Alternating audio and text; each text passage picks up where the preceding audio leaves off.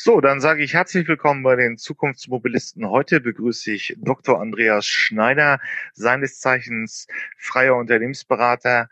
Herr Dr. Schneider, bitte stellen Sie uns sich einmal kurz vor. Ja, das mache ich gerne und vielen Dank auch für die Einladung. Ähm, ja, mein Name ist Andreas Schneider. Ich arbeite als freier Unternehmensberater und Experte für Mobilität in Berlin.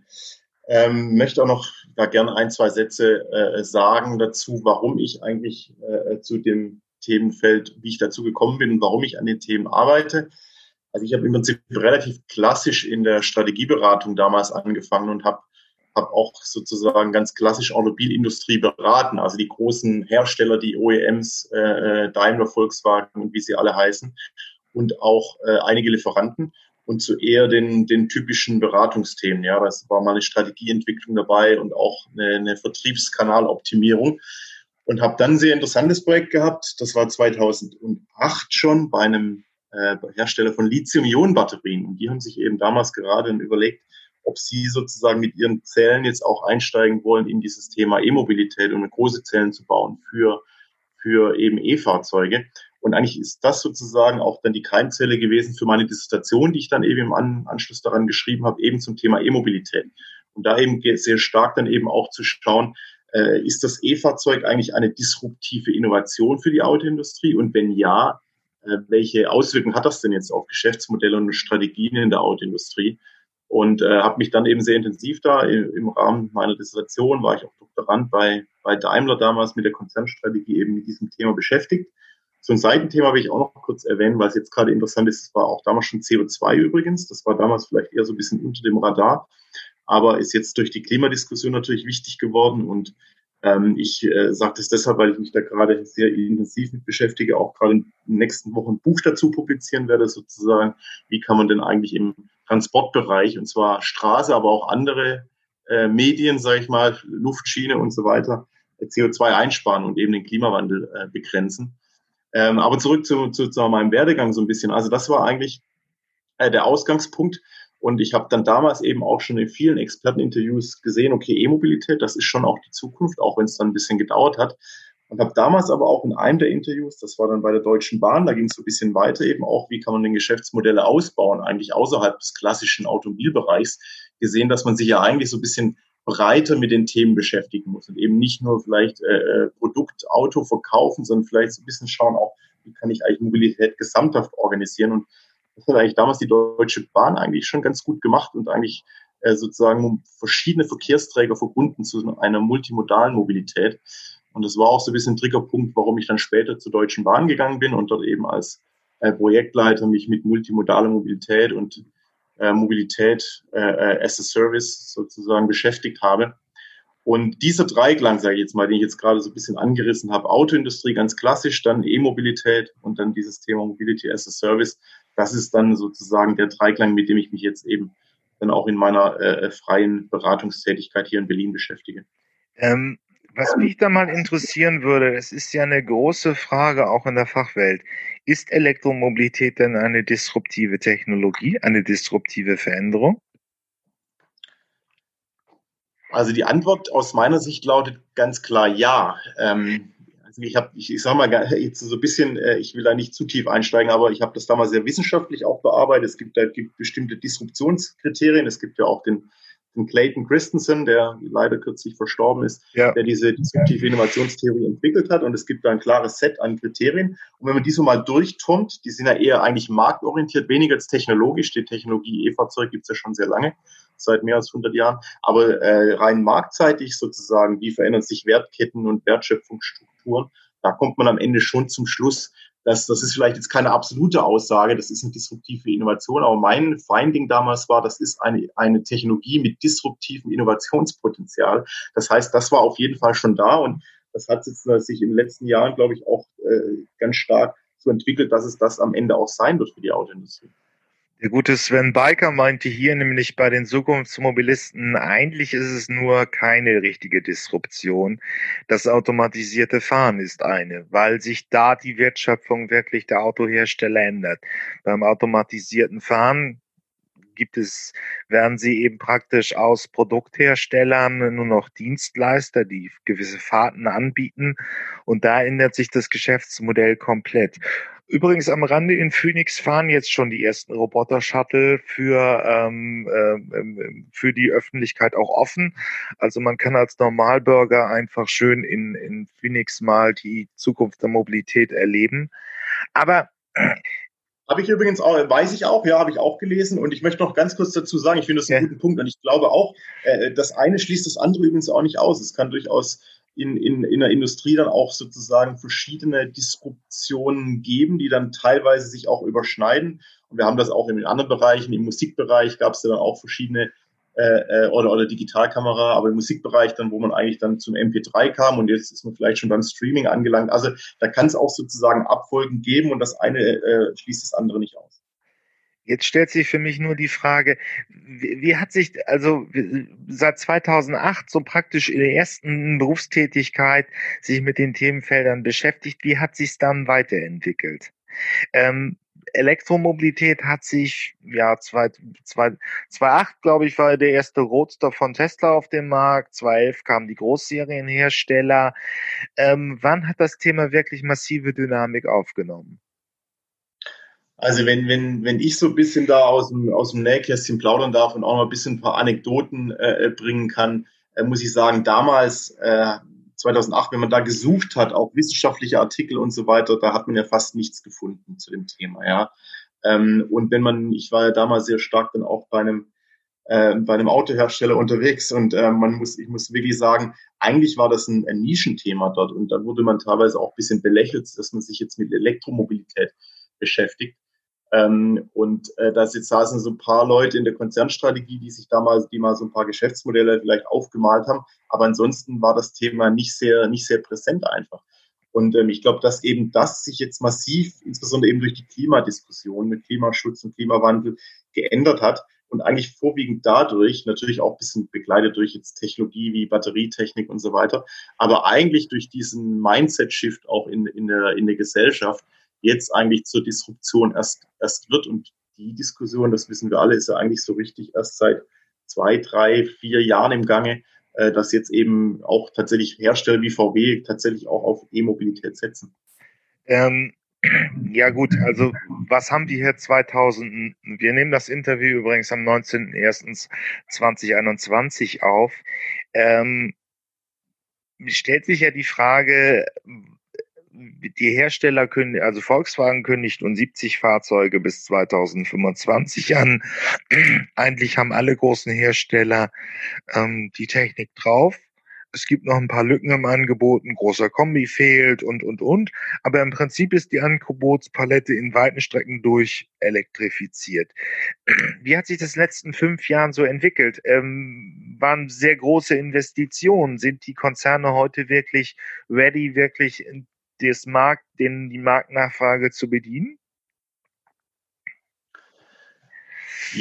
Ja und nein. Also ich, ich sag mal, dass, dass wir wirklich sozusagen diese, dieses Statement von, von dies bei Volk auf E-Mobilität sozusagen wirklich äh, alles, alles auf E-Mobilität gesetzt wird, sag ich mal. Ja, all in mehr oder weniger. Das ist ja erst die Aussage, ist ja, glaube ich, nicht mal zwei Jahre alt.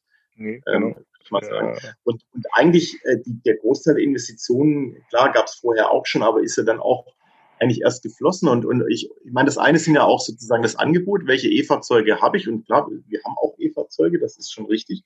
Aber wir müssen natürlich auch noch so den Kunden so ein bisschen mitnehmen. Und äh, wir haben noch, noch ein Kostenthema. Ich würde sagen, langfristig äh, sind die Kosten für den für Verbrennungsmotor und für das E-Fahrzeug, das, das konvergiert irgendwo. Da haben wir dann quasi sind wir irgendwie pari pari, wenn man alle Investitionen, Abschreibungen und dann aber auch die, die Betriebskosten sich anschaut. Und sobald das der Fall ist, plus dann die, die Subventionen, die jetzt ja staatlicherseits noch kommen, also Kaufprämien und so weiter, ich glaube, dann erst nimmt das Thema wirklich äh, Fahrt auf. Also es ist ja so ein bisschen Zusammenspiel. Angebot allein reicht ja auch noch nicht. Wir brauchen ja dann auch die Kunden, die die Dinger kaufen. Bisher waren es ja jetzt noch nicht so super viele, aber ich gehe jetzt auch davon aus, dass es bis 2030 auch in Deutschland eben hochläuft und wir wahrscheinlich schon, weiß nicht, 2022, 2023 irgendwann die eine Million haben äh, auf den Straßen und dann bis 2030 natürlich ein massives Wachstum bekommen. Also was, das ist ja meine Chronistenpflicht. Also selbst in der Corona-Krise hat ähm, der Absatz an Elektroautos wirklich europaweit zugenommen. Immer noch auf einem kleinen Niveau, ähm, aber es steigt ja trotzdem. Ähm, wo haben denn die Hersteller noch Defizite? Sind die Kunden noch nicht bereit? Sind sie noch nicht entwickelt? Klemmt, klemmt es bei den Händlernetzen? Das hört, gehört ja ein bisschen außerhalb zu den Autoherstellern. Die sind rein, eigentlich eine relativ eigenständige Macht im Autovertrieb und ähm, setzen es nicht so sehr um. Also ja, kann man sagen, dass es da klemmt? Sind die wenn man vom Produkt wegdenkt und sich das ganze Ökosystem ums Auto anguckt, wo klemmt es denn da noch? Ja, also ich denke wirklich, dass sich die beiden Seiten, die ich schon, schon erwähnt habe, als Angebot und Nachfrage, die klassischen beiden Seiten, dass es da auf beiden Seiten noch, noch klemmt. Zum einen, so ein bisschen hat man ja schon auch den Eindruck, bei VW, klar, das Statement ist ja da und bei den anderen so ein bisschen auch, aber es ist ja noch so ein bisschen erzwungen auch und so ganz überzeugt die echten, ich sag mal, die echten Car Guys, ja, die, die in Stuttgart und München sitzen mit Benzin im Blut, die finden es ja nicht so richtig cool, ja. Und äh, äh, deswegen so richtig komplett hat man ja noch nicht den Schalter umgelegt und das, das merkt natürlich auch Kunden. Ich glaube auch, dass das in der Kommunikation, Marketing, Vertrieb, ja, da ist, da, da, da fehlt noch so ein bisschen die, die Power, um dann eben auch den Kunden auf der anderen Seite zu überzeugen. Ich glaube schon, dass die, die Hersteller das alles in den Griff kriegen, was jetzt den Vertrieb angeht und den Service und, und, und das sozusagen umzustellen oder zu erweitern auf, auf die Elektrofahrzeuge. Aber dann sozusagen jetzt beim Kunden auch die Botschaft anzubringen. Wir haben da tolle Produkte, auch wenn die jetzt keinen leer machen, äh, äh auch wenn wir vielleicht am Anfang noch eine begrenzte Reichweite haben von ein paar hundert Kilometern und nicht 800 Kilometer fahren.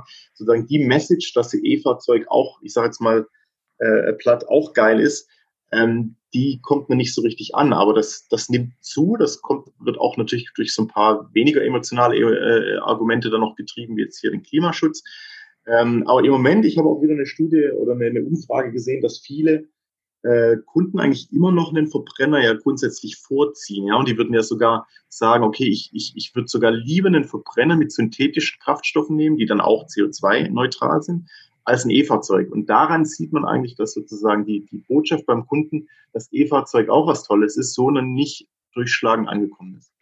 Ja, es sind aber auch, das ist, das ist ja praktisch mehr so diese Medienseite oder die allgemeines Publi äh, das allgemeine Publikum im, im Autokauf es ist aber auch eine sehr verwirrende Informationslage für einen Laien, oder? Also es ist noch 2019 haben wir darüber diskutiert, ob Wasserstoff nicht kommt. Jetzt kommt synthetisches, äh, werden System, System, synthetische Kraftstoffe diskutiert.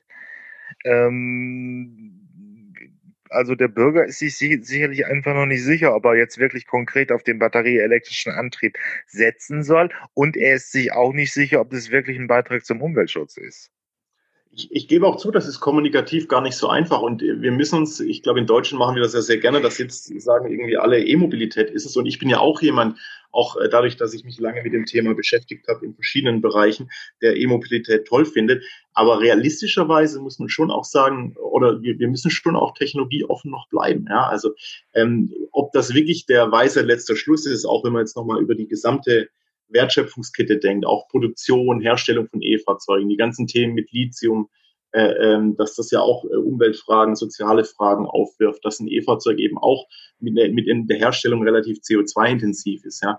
Ähm, das heißt, E-Mobilität kann, äh, ist sicherlich ein Schlüssel und ist ein Baustein, aber grundsätzlich, was, was für mich entscheidend ist, ist Elektrifizierung. Ja. Elektri Elektrifizierung des Straßenverkehrs und das kann E-Fahrzeug sein, batterieelektrisch, klar.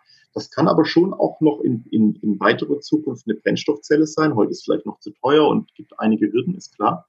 Und es kann als drittes sogar synthetische Kraftstoffe sein, insbesondere wenn wir über, äh, über große Entfernungen und große Gewichte reden, gerade Nutzfahrzeugbereich, da, da macht eine, EVA, eine Batterie ja eigentlich relativ wenig Sinn. Da kann man schon gerne dann auch über synthetische Kraftstoffe reden. Das heißt, diese Offenheit müssen wir schon erhalten. Das ist kommunikativ die Herausforderung, das stimmt. Aber ich glaube, wir, wir können nicht sagen, es ist E-Mobilität und das ist es. Und das ist, sind es nächsten 50 Jahre. Wir, wir haben da schon noch eine Entwicklung vor uns. Und die anderen beiden Antriebsformen, die elektrisch sind, also sprich äh, Brennstoffzelle, Wasserstoff, beziehungsweise auch synthetische Kraftstoffe, die, die würde ich nicht abschreiben. Tun ja einige im Feld auch nicht. Ähm, die favorisiert Dietz als Vorstandsvorsitzender der Volkswagen AG sieht Potenziale bei den LKWs, meinetwegen noch bei großen SUVs, aber das war's dann eigentlich auch. Also können wir uns wirklich vorstellen, dass, die, dass der Wasserstoff noch wirklich in den normalen Personenkraftwagen, wie wir ihn kennen und kaufen, eine Rolle spielen könnte? Stand heute? Also man, kann ja die, man kann ja die, die Anwendungsfelder für jede Technologie im Prinzip so durchspielen, ja. Und da ist natürlich schon für kleine Kraftwagen und, und für den Personenkraftverkehr natürlich schon das E-Fahrzeug sehr geeignet. Aber sobald wir über lange, große Reichweiten sprechen oder ähm, auch über große äh, Gewichtsklassen, auch Nutzfahrzeuge und so weiter, dann äh, äh, kommen eben schon auch die anderen äh, Antriebsarten noch ähm, ins Spiel. Und ähm, klar, im Moment kann man ja sagen, ist sozusagen der Wasserstoff, das ist mehr oder weniger der Shampoos, weil das ist auch noch super teuer. Und vielleicht können wir den auch eher sozusagen für Antriebs, für Transportmöglichkeiten verwenden, äh, wo es eben E, e oder batterieelektrisch nicht funktioniert, sprich Flugzeuge zum Beispiel. Ja, da können wir wahrscheinlich mit Batterien relativ wenig ausrichten, die sind einfach zu schwer. Da ist es dann eher, eher Wasserstoff zum Beispiel. Und bei Schiffen äh, ist es vielleicht eher der synthetische Kraftstoff. Und beim, beim Pkw, glaube ich, gibt's halt schon so ein paar, da gibt's einen, einen klaren Fokus, meinetwegen, können wir sagen, E-Mobilität, ja. Aber dann gibt's halt äh, auch, auch Bereiche, kleinere Bereiche, wo wir schon auch die anderen Antriebe haben. Und auch für mich ist das kein Widerspruch. Also ich, ich glaube, wir müssen auch nicht kommunizieren, dass unbedingt jeder das E-Fahrzeug braucht. Ich glaube, äh, wir können schon auch noch äh, Spielräume offen lassen. Und wenn dann am Ende jemand bei seinem Verbrenner bleiben will und das tun kann und sozusagen die gleiche Infrastruktur und die, die gleichen Gewohnheiten äh, beibehalten kann und statt eben äh, Benzin in Zukunft dann in, einen äh, E-Fuel-Tank, das CO2-neutral hergestellt wurde, dann ist das ja, ist das ja auch eine gute Sache. E-Fuel ist ein großes Thema, wird ja auch gerade von den ähm, von der FDP gepusht, aber momentan ist die Wirkungs, der Wirkungsgrad der Technologie noch sehr, sehr schlecht. Ja, ist absolut richtig. Ist, äh, Wirkungsgrad ist schlecht, es ist natürlich auch teuer. Äh, zumindest im Moment noch, wobei da gibt es auch Studien, die sagen, dass das zusammenläuft. Natürlich macht auch jeder so ein bisschen seine eigene Studie. Ich glaube, die Mineralölwirtschaft hat eine Studie zumindest unterstützt und dann publiziert, wo eben diese diese E-Fuels nochmal massiv eben positiv gesehen wurden. Da wird ja. auch so ein bisschen der Betrachtungsscope äh, äh eigentlich so ein bisschen weiter gewählt. Da schaut man sich dann noch an, okay, wo muss ich denn sozusagen die erneuerbaren Energien herstellen, wo habe ich sozusagen mehr Sonnenstunden und kann äh, bessere Wirkungsgrade erzielen? Und dann hole ich mir sozusagen die, die Sonne aus der äh, afrikanischen Wüste und hole mir den Wind aus Patagonien. Und das Ganze expo äh, oder importiere ich dann nach Deutschland und kriege dann am Ende vielleicht doch eine Wettbewerbsfähigkeit hin. Das ist natürlich so ein bisschen getrickst auch, aber trotzdem, ich denke schon, dass da ein, ein guter Gedanke dahinter ist, der nämlich ist Technologieoffenheit äh, dass wir sozusagen in alle Bereiche auch weiter forschen und ähm, dass es eben auch Synergien gibt zwischen den verschiedenen Verkehrsmitteln. Ja, am Ende, wenn ich sozusagen synthetische Kraftstoffe äh, wettbewerbsfähig mache, dann hilft das ja nicht nur für den Autobereich, sondern auch für den Flugzeug- und den Schiffsbereich und umgekehrt. Und dadurch kann ich ja auch in der Forschung und Entwicklung Synergien geben. Deswegen bin ich ein Freund eben äh, von diesem Jahr eher, eher technologieoffenen Ansatz, äh, weil wir auch einfach noch gar nicht wissen. Vielleicht gibt es auch noch eine vierte Technologie, die ich jetzt gar nicht äh, äh, genannt habe und auch noch nicht kenne, um ehrlich zu sein. Ich bin auch kein Ingenieur. Ähm, äh, und äh, die ist es dann vielleicht nach 2030 oder vielleicht auch 40. Und wir reden ja immer, wenn wir über Klimaschutz reden, bis 2050 zunächst mal. Also da ist ja schon noch ein bisschen Luft. Ähm, einer der wesentlichen Punkte, den ich so raushöre, die zentrale Leitlinie sollte aber sein, dass wir im Prinzip auf Strom in welcher Form dann auch immer umstellen. Weil einfach nur so kann man in irgendeiner Form Klimawandel äh, bekämpfen im Straßenverkehr oder in der motorisierten Individualverkehr.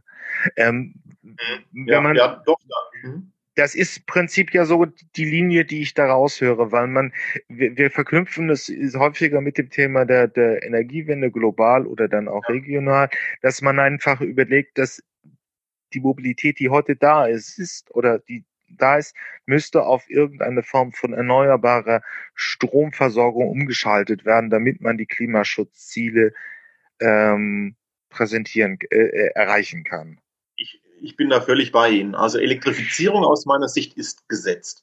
Ähm, ja. Weil sozusagen mit einem fossilen Verbrennungsmotor oder Verbrennungsmotor basiert auf fossilen Kraftstoffen, das ist relativ allen klar, dass das nicht klappen kann. Da kann man zwar immer noch ein bisschen optimieren, da können wir noch mal zehn Prozent rausholen und die noch effizienter machen, aber das bringt jetzt nicht den großen, den, den großen Wurf, um, um diese Klimaziele zu erreichen. Ähm, deswegen Elektrifizierung ist gesetzt, aber und diese Elektrifizierung kann eben auch verschiedenen Bereichen erreicht werden. Wir haben diese Technologien, die es da gibt, schon genannt. Ähm, und äh, was natürlich schon richtig ist, das klingt bei Ihnen durch, äh, Energiewende. Das heißt, wir haben eben diese Sektorkopplung. Das heißt, äh, äh die, die äh, Klimafreundlichkeit des Verkehrssektors hängt dann in Zukunft natürlich schon massiv davon ab, wie wir unsere Energie äh, generieren und wo wir die herbekommen. Und deswegen haben wir eben diese Kopplung. Und klar, deswegen ist natürlich der Schlüssel schon auch und den haben, äh, haben jetzt natürlich wir als Mobilisten dann äh, vielleicht manchmal nicht so stark im, im Kopf, aber der, der Schlüssel liegt schon auch im Energiesektor, das ist schon richtig. Es ist ja auch, einerseits hören wir jetzt viel in den letzten zwei Jahren über den Klimawandel, eben Fridays for Future, 1,5 Millionen Jugendliche waren auf den Straßen, aber ein anderer Treiber ist natürlich auch sicherlich auf der Industrieseite dass der Verkehr jetzt in den Emissionshandel aufgenommen wurde, übrigens ja auch zum Jahreswechsel 2020 auf 2021. Und ähm, das heißt, wir haben jetzt wirklich ein ganz klares Marktanreizsystem, das läuft und dass das im Prinzip CO2 eingespart werden muss, auf Teufel komm heraus. Oder auf Teufel ja. komm heraus nicht, aber der Druck ist auf jeden Fall da. Das ist schon so. Und das, äh, äh, klar, man kann immer sagen, wir wollen natürlich Innovation und Technologie und wollen das über den Markt natürlich auch machen und viel äh, äh, sozusagen äh, Research and Development und dann tolle neue Techniken haben. Aber natürlich ist politisch Handlungsdruck da und das muss auch so sein. Es wird, äh, äh, ich bin schon dafür, dass man dann auch das politisch im großen Rahmen regelt, aber im, im kleinen Rahmen auch, äh, auch Spielräume lässt. Und da gibt es natürlich diese zwei großen Systeme ja, die diskutiert werden. Das ist also zum einen diese CO2-Steuer, wo man eigentlich pauschal sagt, okay, es kostet halt die Tonne CO2 40 Euro und jeder, der verschmutzt, muss dann eben bezahlen. Oder das andere System, das eher so ein bisschen den Markt eigentlich wählt, das nicht so pauschal setzt, sondern das sagt, okay, wir haben eben diese Zertifikate, den Emissionshandel. Dadurch haben wir natürlich einen Cap, also eine obere Grenze an Zertifikaten, die wir noch verkaufen. Das entspricht dem, was wir noch ausstoßen dürfen, laut Paris Klimaabkommen sozusagen. Und dann bildet sich ein Preis für diese Zertifikate am Markt. Und das ist, äh, finde ich, schon eine relativ elegante Lösung, die wir dann eigentlich auch sozusagen in den Marktmechanismus reinbringen und dadurch auch eigentlich sozusagen die Ressourcen effizient allokieren, eben dort, äh, wo dann ähm, einfach äh, zu viel CO2 ausgestoßen wird und man das auch kostenmäßig nicht mehr abbilden kann. Die Bereiche, da macht es dann eben auch keinen Sinn mehr, an denen weiter festzuhalten. Und in anderen Bereichen, wo man eben ähm, dann immer noch wettbewerbsfähig sein kann, auch wenn man so ein Zertifikat dann kaufen muss, ähm, dann die, die werden natürlich auch weiterhin da sein. Und das ist ja eigentlich ein relativ eleganter Marktmechanismus, äh, den, den ich kommen sehe, definitiv für äh, Deutschland beziehungsweise eben auch EU dann. Ähm, da steht sie, und, aber im Prinzip wird das Elektroautomobil ja auch ein Bestandteil sein einer neuen Mobilität. Ähm, irgendwo, wer, was ist Intermodalität? Im Prinzip wird der Split ja auch gerade in Großstädten größer werden. 2019 habe ich einen Beitrag darüber gemacht, dass in Hamburg jetzt im Prinzip äh, es schon sechs Sharing an äh, Fahrt, sechs Sharing Optionen gibt mit neuen Anbietern. Also man kann alles teilen vom Fahrrad über das Auto, über das Sammeltaxi und so weiter und so fort. Ähm, und da spielt das Elektroauto ja natürlich auch eine gewisse Rolle rein. Ähm, wie verändert sich jetzt die Mobilität von unserer Nutzung her? Also Sie, Sie haben so ein paar Sachen genau richtig.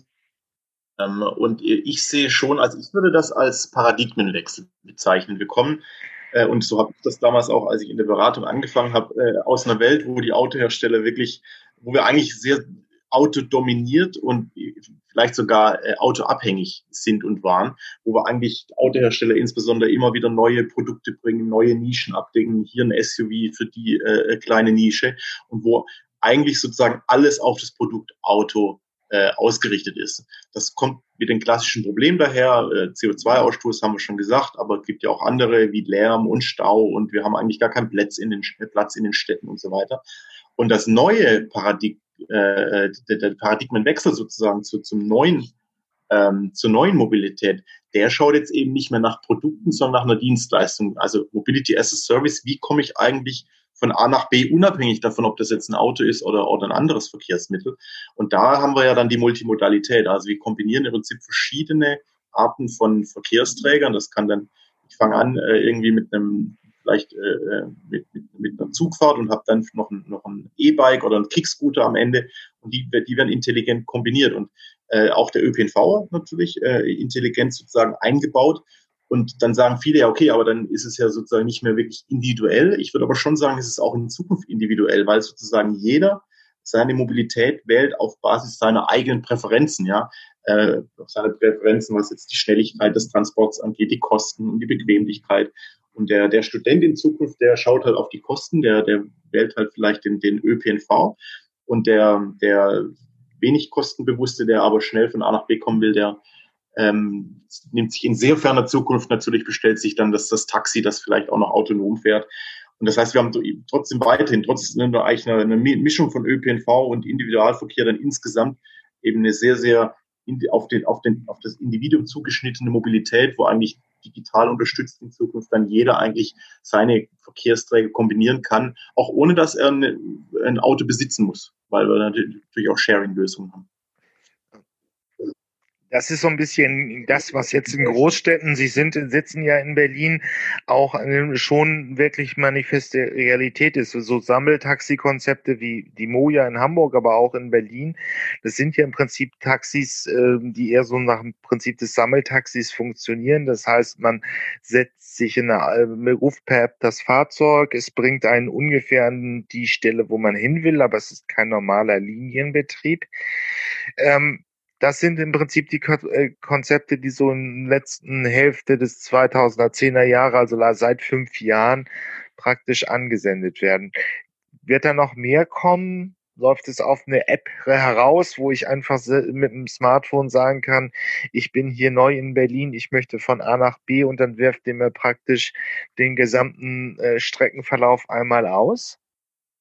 Absolut. Also für mich ist das die, die, für mich ist das die große Vision, diese multimodale Mobilität. Die ist ein bisschen schwierig sozusagen umzusetzen, das ist klar, aber dass man einfach äh, äh sagt, ich, ich kombiniere jetzt diese verschiedenen Verkehrsträger und am Ende komme ich zu einer zu einer nachhaltigen, integrierten, geteilten, digital unterstützten äh, Mobilität.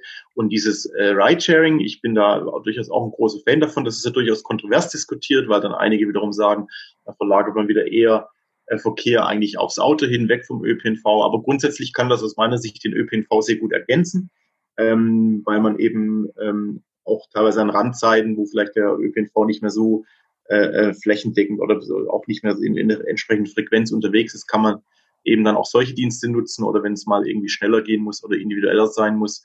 Ähm, und diese, dieses Ridesharing hat eben den großen Vorteil, dass anders als jetzt das das klassische Uber-Modell, wo man eigentlich nur ein Taxi hat oder das klassische Taxi auch, äh, eben auch dann äh, diese, äh, diese Fahrten pool, das heißt mehrere Personen dann ja äh, zusammenbringt und dann natürlich auch Synergien heben kann. Und selbst wenn dann noch Leute ähm, von ÖPNV dann ab und zu mal auf so ein Ridesharing umsteigen und dann sozusagen wieder mit einem Minivan in, in Berlin oder in Hamburg, Moja beziehungsweise Bergkönig in Berlin unterwegs sind, auch dann ist das noch, ist es kein Versagen aus meiner Sicht, nur weil wir sozusagen hier äh, ein paar Kunden dem ÖPNV weggenommen haben, sondern es macht insgesamt eigentlich das Leben in einer Stadt oder in einem urbanen Raum ohne Auto, und das ist der entscheidende Punkt, ohne Auto attraktiver. Ich brauche dann kein Auto mehr, weil ich eben solche Angebote habe. Und habe ich solche Angebote nicht, dann habe ich natürlich mehr Anreiz, auch ein eigenes Auto zu haben. Und das wollen wir eigentlich in den Städten gerade nicht.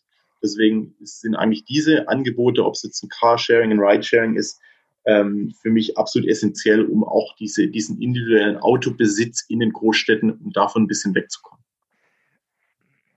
Es ist ja die große Preisfrage, um das, um das Thema neue Mobilität in Großstädten nochmal abzuschließen. Wenn das Ganze nachhaltiger werden soll, also weniger CO2-Emissionen, ähm, was muss dann erreicht werden? Wir müssen also, wir haben jetzt dann praktisch neue Fahrzeugangebote wie Sammeltaxis, die eben noch mit Verbrenner laufen. Stellt sich die Frage, wann sie auf elektrische Antriebe umgestellt werden. Wann wird das Ganze wirklich grüner und nachhaltiger?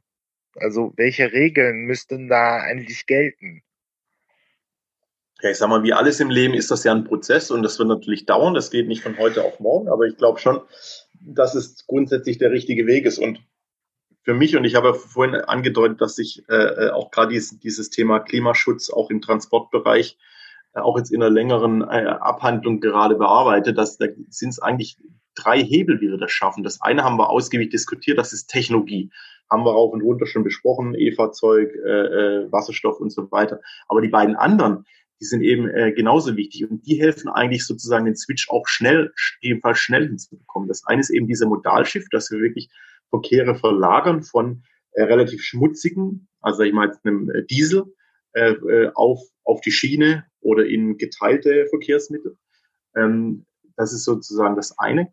Und das, äh, und das, das dritte, was noch fehlt, ist eigentlich das Thema Nachfragesteuerung, dass man eigentlich durch intelligente auch Anreizsetzung, ich meine, jetzt im Moment haben wir das Thema Homeoffice, ist ja ohnehin jetzt in aller Munde. Ja. Und ähm, solche Themen müssen wir natürlich auch in Zukunft weiter pushen. Digitalisierung, wir müssen Anreize setzen, dass auch Leute nicht mehr immer zur Peakzeit in die, in die Verkehre gehen, ähm, der, die dann überlastet sind, also in, in, im ÖPNV und so weiter. Und deswegen dieses Thema Nachfragesteuerung, also intelligent zu steuern, wann Leute auch sozusagen von A nach B fahren ähm, und das dann in den entsprechenden Verkehrsmitteln, dieses, diese, diese Mechanismen zu steuern, das hilft eigentlich auch kurzfristig schon, dann eben äh, auch CO2 einzusparen, klimaneutral unterwegs zu sein, weil wir wissen alle, bis jetzt alle die Fahrzeugflotte auf E-Fahrzeuge umgestellt ist oder bis wir gar Brennstoffzelle haben und synthetische Kraftstoffe flächendeckend, das dauert. Und, ähm, und das ist langfristig richtig. Aber kurzfristig gibt es schon auch so ein paar andere Hebel. Und die müssen wir deswegen auch ziehen.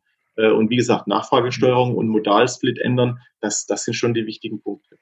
Ja, aber äh, vielleicht gesagt, wie soll das konkret aussehen? Wie soll ich die Nachfrage? Bleiben wir nochmal in Großstädten, weil hier passiert einfach, sind wir jetzt am Anfang der Veränderung? Natürlich ist in der Provinz das Auto immer noch das Nonplusultra der Fortbewegung. Der ÖPNV ist schwach und fährt auch nur zu, fährt auch nur in, in Kernzeiten und so weiter und so fort. In Großstädten als Laboratorium tut sich relativ viel. Aber wie kann man jetzt wirklich auch dann in Berlin äh, konkret die Nachfrage nach Verkehrsdienstleistungen steuern? Und da sind ja zwei Prämissen drin. Einerseits wahrscheinlich weniger Verkehr, andererseits dann eben auch verlagert auf die umweltfreundlichen Verkehrsträger. Wie soll das konkret aussehen? Ja, genau, also die auf die umweltfreundlichen Verkehrsträger verlagern. Genau, grundsätzlich gibt's ja auch in Deutschland, jetzt nicht nur in Berlin, generell haben wir da ja, gibt viele Initiativen, die eigentlich Verkehre auf die Schiene verlagern, im Fernverkehr natürlich, im Güterverkehr, aber auch im, äh, im, im Nahverkehr. Da kann man natürlich Anreize setzen, da kann man nochmal, ich meine, ich bin kein so ein Riesenfan davon, aber diese kostenlosen oder, oder diese Flatrate ÖPNV-Tickets, 360 Euro im Jahr oder sowas, das sind ja solche Initiativen, die darauf abziehen, Leute weg vom Auto rein in den ÖPNV zu bringen. Und dann das Thema auch zeitlich verlagern, wie Sie sagen, das ist äh, genau richtig. Also mein Lieblingsbeispiel ist eben London. Da gibt's diese äh, Oyster Card. Jeder, der mal in London war, hat sich wahrscheinlich das auch zugelegt, wo man eigentlich äh, äh, mit einer Karte alle Verkehrsmittel äh, verwenden kann. Das ist dann der, das ist die, die U-Bahn, das ist der, der Bus, das ist sogar die Fähre, das Boot. Ähm, und da kann man so ein bisschen äh, Geld draufladen und dann kann man damit das überall verwenden. Und da gibt's eben den Mechanismus, dass die U-Bahn ja klassischerweise in den Peak, äh, in, in der Peak Hour dann morgens um, um acht, zwischen acht und neun und abends zwischen, weiß nicht, fünf und sieben völlig überlastet ist, da ist es viel, viel teurer dann eben auch zu fahren. Ähm, und deswegen äh, werden da Anreize geschaffen, dass man eben doch noch, keine Ahnung, nach der Arbeit erst noch eine Runde shoppen geht oder auf ein, auf ein Bier geht, äh, bleibt, äh, wenn das irgendwann mal wieder möglich ist. Ähm, und äh, dann vielleicht eben erst um sieben nach Hause fährt, wo es dann günstiger ist. Und das sind eben schon so äh, erste Steuerungsmöglichkeiten, wie ich so einen Verkehr dann oder so eine Nachfrage steuere und dann eigentlich das Gesamtsystem effizienter und auch komfortabler mache für den einzelnen Fahrgast, weil ich eben nicht mehr in überfüllten Zügen bin, weil sozusagen jeder auch mal schaut, dass er außerhalb der, der Rush Hour unterwegs ist. Und deswegen die Mechanismen gibt schon. In Berlin haben wir das so nicht leider, ähm, aber das, das muss kommen aus meiner Sicht. Ähm, nur wenn man, wenn man sich jetzt wirklich kostenloser ÖPNV, hoffentlich hören jetzt die Autoleute nicht so zu, aber wie soll das wirklich ablaufen? Da entsteht ja auch eine große Finanzierungslücke drin. Wie soll das mit Werbung geschlossen werden? Oder also wenn ich jetzt wirklich diese großen Flatrate-Systeme einführe, dann äh, habe ich eine gewisse Lücke, was was äh, was meine Finanzierung angeht als Verkehrsbetreiber. Ja. Wer soll die schließen? Der Staat oder ähm, ähm, Werbung? Ja. Oder was für andere Konzepte könnte es geben? Ja. Ja, Herr Fakt, bei mir rennen Sie da offene Türen ein. Ich bin, ich habe es ja angedeutet, auch kein so ein Riesenfan davon, weil am Ende äh, muss man sagen, äh, bleibt das natürlich beim Steuerzahler hängen, die Finanzierung, weil ich ja im Prinzip die Kosten vom Nutzer dann erstmal wegnehme, dem eine Flatrate gebe und dadurch so dieses äh, Kostenverursachungsprinzip eigentlich dann durchbreche. Ähm, und äh, aus meiner Sicht ist es auch nicht der richtige Weg. Wir müssen, wir haben ja auch teilweise äh, äh, gar nicht die Kapazitäten. Wir müssen auch erstmal noch Kapazitäten aufbauen. S-Bahn Berlin, äh, ich kann jetzt gar nicht viel mehr Leute da gerade reinbringen zur Rush Hour, weil die eigentlich schon völlig voll ist. Jetzt, ich rede jetzt nicht über aktuell Pandemie, aber im Prinzip zu normalen Zeiten, ja. Das heißt, das, das, das kann irgendwie nicht die Lösung sein. Ähm, also äh, äh am Ende, man will, ich will ja auch eigentlich gar nicht dem, ich sag mal, dem, dem alleinstehenden Unternehmensberater in Berlin Mitte, dem muss ich ja auch jetzt gar nicht ein kostenloses ÖPNV-Ticket finanzieren aus der, aus, durch die Allgemeinheit. Deswegen bin ich da kein großer Fan davon. Am Ende ähm, muss schon noch der Nutzer auch zahlen, aber ich glaube auch, dass, dass da der Punkt ist, Entscheidend ist, das zeigen Studien, nicht so sehr der Preis des ÖPNVs, sondern wie eigentlich die Qualität, die Zuverlässigkeit und das Netz äh, insgesamt ist. Und wenn, wenn ich dem, dem Kunden ein gutes Angebot mache, wenn ich saubere Bahnen habe, wenn ich pünktliche Bahnen habe, wenn ich wenn ich Busse habe, die äh, äh, wirklich auch äh, bis rausfahren äh, äh, auf, aufs Land und, und, und jeden die Punkte sozusagen dann auch ansteuern, dann muss ich gar nicht mehr so viel preisliche Anreize setzen, weil ich dann eigentlich schon äh, viele Leute auch überzeugen kann. Und das ist für mich so der, der, der Hebel. Äh, wir müssen den ÖPNV insgesamt attraktiver machen. Das heißt nicht unbedingt kostenlos oder billig, sondern vor allem gut. Also schnell, effizient, sauber, komfortabel. Und dann, dann äh, kriegen die Leute auch dazu. Ja, aber jetzt so eine Frage wäre dann ja, wie kann man es schaffen, ähm, dass praktisch über die Softwareseite die Benutzerfreundlichkeit wirklich einfacher wird? Also wie ist das jetzt wirklich in konkret sowieso als alleinstehender ähm, Unternehmensberater Berlin in Berlin eben, ähm, nutzen den Bergkönig. Was würden Sie heute so als Empfehlung an, an die BVG geben, wo das, wo die ganze Reise hingehen sollte? Damit wirklich sagen wir von der Softwareseite, also das ist eine Cloud, äh, es ist eine App, wie, wie Benutzer, wie wird die Benutzer freundlicher, wenn Sie das so jetzt empfehlen müssten? Ja, also ich muss sagen, ähm, und, und das, das ist auch damit einem Lob verbunden, auch weil ich jetzt gerade gesagt in Berlin haben wir diese Nachfragesteuerung nicht, aber äh, grundsätzlich die BVG ist ja schon da auf dem richtigen Weg. Es gibt ja Yelby, ähm, mhm. das ist sozusagen die multimodale App äh, der BVG, wo ich dann eben relativ viele ähm, Verkehrsmittel schon buchen kann. Also da kann ich den Kickscooter buchen, da kann ich mein ÖPNV-Ticket buchen, da kann ich den Bellkönig anfragen und so weiter und so fort. Ähm, das funktioniert aus einer App heraus, auch die Zahlung und so weiter ist dann äh, eben integriert und das ist genau der richtige Ansatz. Da ist noch ein bisschen das Thema, dass wir eigentlich die ganz großen Anbieter, da ist jetzt zum Beispiel kein, ich weiß nicht, da sind jetzt die großen Carsharing-Angebote noch nicht drin, sondern eher so ein paar kleinere. Und auch bei den Kickscootern fehlen dann äh, die, noch, noch einige Anbieter. Das heißt, das muss halt noch ausgebaut werden. Da brauchen wir die weiteren Partner mit im Boot. Da muss auch äh, Datenaustausch natürlich noch stärker stattfinden. Und dann ist das aber schon der Weg, äh, äh, den wir dann äh, gehen müssen. Und diese multimodalen Apps, die sind die Zukunft, die sind nicht so leicht umzusetzen, weil man eben viele Partner hat und jeder hat ja auch eigene Interessen. Ich glaube, softwareseitig ist es nicht so das Thema. Es gibt ja bei Berlin, das basiert auf einem, ich habe jetzt den Namen vergessen, aber einem äh, Startup aus, aus Estland, die die Plattform Trafi heißt, glaube ich, äh, zur Verfügung stellen, ähm, und die, die App auch dann sozusagen die Oberfläche alles äh, soweit äh, erstmal ähm, dann customizen für die BVG. Das heißt, da muss die BVG gar nicht viel machen. Das sind teilweise schon fertige Lösungen, wo ich dann einfach weitere Partner Plug-and-Play-mäßig integrieren kann. Ich glaube, softwaremäßig ist das, ist das gar nicht so die Herausforderung. Ist eher sozusagen, wer macht mit, wer hat Lust drauf, äh, von den Partnern her, auch die großen, das Carsharing von, von VW und Daimler und so weiter, die, Now-Gruppe. Ähm, und, ähm, äh, natürlich auch wird zum, vom Nutzer angenommen. Aber da ist auch die Aussage eher ja. Es gibt da auch ein relativ neues Paper in Berlin dazu, äh, dass sozusagen nach der äh, ersten Phase der Pandemie im, im Frühjahr 2020 ähm, über die Yelby-App, die, die erstmal die meisten Buchungen dann wieder kamen, beziehungsweise dass die Wachstumsraten dann beim, äh, als es wieder hochging, eigentlich sehr stark zugenommen haben und viele über Yelby dann gebucht haben. Ähm, und das fand ich eine, eine interessante interessante Erkenntnis, dass sozusagen so eine App dann, ähm, um die Mobilität wieder in Gang zu bringen, eigentlich ganz gut geholfen hat, auch aus BVG-Sicht. Und deswegen, das sind schon gute Indikationen, dass, dass diese Apps äh, auch in Zukunft dann eben für die breite Masse dann äh, auch äh, genutzt werden können. Also es müssen sich einfach noch mehr jetzt äh, Industrie, äh, ja Industrie, man kann sie jetzt zur Mobilitätsindustrie hinzuzählen, diese Akteure sich einfach in diese Plattform einklinken, ähm, einbetten lassen, dann wird es ein ge gesamtes Nutzererlebnis, das auch dann den, den ÖPNV ähm, attraktiver machen wird. Ganz genau. Ich meine, okay. der ÖPNV, ja, okay.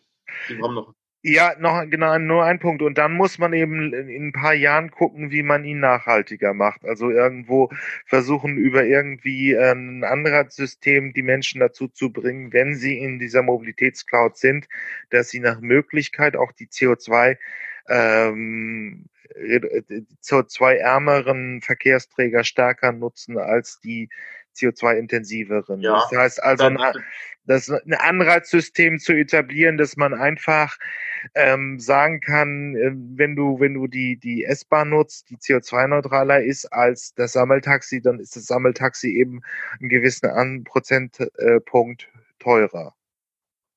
Ja, also das kann man natürlich machen. Ich meine, das läuft ja auch so ein bisschen parallel. Wir machen ja zum einen auch diese ganzen Verkehrsmittel schon in, der Stadt auch dann äh, äh, hoffentlich klimaneutral. Also es gibt ja dann Zukunft äh, die E-Busse, äh, Elektrobusse oder gar äh, äh, Brennstoffzellenbusse, die dann eben schon klimaneutral fahren können. Und dann, wie Sie sagen, ja, ich kann mir dann natürlich noch überlegen, ob ich einfach nur den Leuten die Information gebe, pass mal auf, äh, mit dem Verkehrsmittel bist du bei dem so und so viel Gramm CO2, das ist deutlich schlechter, als wenn du jetzt eben die S-Bahn nimmst. Äh, oder ob ich dann sogar einen Preismechanismus noch einbaue, bin ich noch nicht ganz sicher. Ähm, ob das notwendig ist, das ist sicherlich so ein bisschen eine politische Frage auch und wie stark man dann die, die Fahrer, die Fahrgäste zur Kasse beten will, wenn sie halt doch die CO2-schlechte Lösung sozusagen wählen. Ähm, ja, das ist dann eine politische Frage, denke ich. Aber grundsätzlich der, der Weg ist, ist da der richtige. Ja, das hört sich alles ganz schön an für die Großstädte, aber was gibt's oft in der Provinz, also in Kleinstädten, sagen wir mal bis 250.000 Einwohner oder 200.000 Einwohner, was gibt's auf dem Land für Möglichkeiten? Ja, äh, das ist natürlich immer so ein bisschen ähm, die, die Frage. Natürlich äh, kann ich, äh, all das, was ich jetzt erzähle, klingt immer gut, wenn ich in, in Berlin-Mitte oder Prenzlauer Berg wohne. Wenn ich halt irgendwo draußen bin, ist natürlich ähm, schwieriger. Deswegen, äh, aber auch da äh, gilt grundsätzlich, dass ich natürlich äh, ÖPNV ausbauen muss, das attraktiver machen muss. Da wird es äh, dann natürlich auch in Zukunft vielleicht, auch ich meine, wichtiges Thema haben wir nicht angesprochen, schaffen wir heute auch nicht mehr, aber autonomes Fahren. Wenn ich dann in Zukunft mal äh, auch autonome Busse, äh, Sammeltaxis auf dem Land haben kann, die da äh, auch dann Leute einsammeln, wo, wo sich ein, ein normaler Busverkehr einfach aus, aus Kostengründen dann nicht lohnt. Äh, äh, das ist da sicherlich ein Thema, aber, aber auch da Nachfragesteuerung, ja, äh, Verkehre gar nicht entstehen lassen, indem ich die Leute jetzt nicht hier jeden Tag dann vom, von Buxtehude dann eben in die Stadt pendeln lasse und eben auch da Homeoffice-Möglichkeiten äh, äh, mache und dann eben auch den Verkehr gar nicht erst entstehen lasse. Und ähm, ja, aber klar, ähm, ich, ich bin jetzt auch niemand, der sagt, äh, wir haben gar keine Autos mehr und, und auf dem Land äh, äh, sitzen die Leute eben ja zu Hause und machen gar nichts. Das ist völlig klar, dass wir da über eine lange, lange Phase auch das Auto brauchen werden. Und es gibt Use Cases fürs Auto. Da ist Land, wie Sie sagen, ein, einer. Aber auch in der Stadt habe ich mal irgendwie Kinder dabei, ich will was transportieren oder ich, es, äh, es regnet und ich kann nicht Fahrrad fahren oder, oder was auch immer, ja. Also äh, es gibt weiterhin Use Cases fürs Auto. Das müssen wir halt auch dann möglichst grün machen, möglichst schnell. Ähm, und äh, ähm, ja, äh, also schwarz und weiß gibt es halt nicht. Es gibt äh, äh, da auch sozusagen Mischlösungen und, und die müssen wir halt in die richtige Richtung äh, entwickeln langfristig. Bleibt noch ein bisschen unscharf für die Landbevölkerung, oder? Also irgendwie so bis 2035 sehen Sie immer noch so dominierend das Auto, wenn man in der Provinz lebt, als, als dominierend an, oder? Schon, ja. Ich, ich, ich, ich setze da schon auch Hoffnung in autonomes Fahren, dass man auch eben einfach ÖPNV dann irgendwie ermöglichen kann, auch in äh, schwach besiedelten Gebieten. Das ist äh, ein so ein Thema. Ähm, aber auch, ja, wie gesagt, äh, auch intelligente Lösungen. Es gibt diese, ich weiß nicht, ob Sie das kennen, äh, Behördensatelliten, ja, dass sich eigentlich äh, irgendwelche Behörden jetzt, die normalerweise klassischerweise, sagen wir mal, in München zum Beispiel sitzen, ähm, die werden jetzt so ein bisschen äh, außerhalb eben aufgezogen. Äh, ich will nicht sagen auf dem Land, aber zumindest in kleineren Städten, so dass eben auch dann massiv dort eben äh, Mitarbeiter angeworben werden, die dann eigentlich in der Umgebung wohnen und dadurch eben auch solche Pendelverkehre reduziert werden. Äh, das sind eben weitere äh, Steuerungsmechanismen. Ich glaube, es gibt relativ viel eigentlich auch an, an vielen selektiv punktuellen Maßnahmen, die man machen kann, die dann was bringen. Und, und für den ganzen Rest, den wir dann nicht abdecken, da ist genau wie Sie sagen, da brauche ich natürlich schon auch dann den individuellen äh, äh, Personenkraftverkehr noch und brauche ich schon noch mal ein Auto. Und äh, äh, ja, aber wenn ich das, wenn ich das sozusagen grün laufen habe, dann ist das ja auch, ist das ja auch kein Problem. Wunderbar, Herr Dr. Schröder. Was möchten Sie uns noch etwas mitgeben auf dem Weg in die Zukunftsmobilität? Ja, was kann ich Ihnen noch mitgeben? Ähm, also ich, ich persönlich, ähm, ich, ich will mich jetzt nicht wiederholen, aber was mir wichtig ist, ist dieses, äh, dieses Thema äh, offen sein für, für diese, ja, für, für Technologien, ja. Und das, äh, ich, ich finde, ich finde immer wieder, dass wir in Deutschland gerade jetzt eben ganz stark äh, den Fehler machen, dann eben immer nur einseitig zu argumentieren und jetzt äh, gehen alle auf die E-Mobilität. Ich, ich finde schon wichtig auch für unsere Innovationsstandorte, ja, wenn Sie sich mal überlegen, dass ja so, ein, so eine Wasserstoffwirtschaft, wenn wir jetzt Wasserstoff ausbauen, ja, Brennstoffzelle oder synthetische Kraftstoffe, die auf Wasserstoff basieren, da gibt es ja auch unfassbar viele Möglichkeiten für Deutschland, wie wir unsere Industrie entwickeln können. All die Arbeitsplätze, die wir verlieren, zum Beispiel jetzt in der, jedenfalls in der alten Autoindustrie, die können wir dann zumindest langfristig natürlich auch, äh, auch ersetzen mit, mit, mit, den neuen, in den neuen Industrien, die zum Beispiel Wasserstoff- oder Batterietechnik heißen. Deswegen so dieser positive Herangehensweise, offen sein für die Innovationen, dann äh, positives äh, äh, Annehmen der neuen Technologien und auch der Veränderungen, äh, die ja am Ende auch für so einen Standort Deutschland, der ja äh, davon lebt, dass er auch, auch intelligente Leute hat, die äh, ähm, gut ausgebildet dann solche Technologien möglich machen. Äh, das ist für mich eigentlich so äh, das, das, das Hauptthema, wie wir diesen ganzen Wandel auch vom, ich sage jetzt mal Neudeutsch Mindset, von, von der ganzen Einstellung her auch bewältigen können. Das wäre so mein, mein Petitum am Ende. Wunderbar, vielen Dank.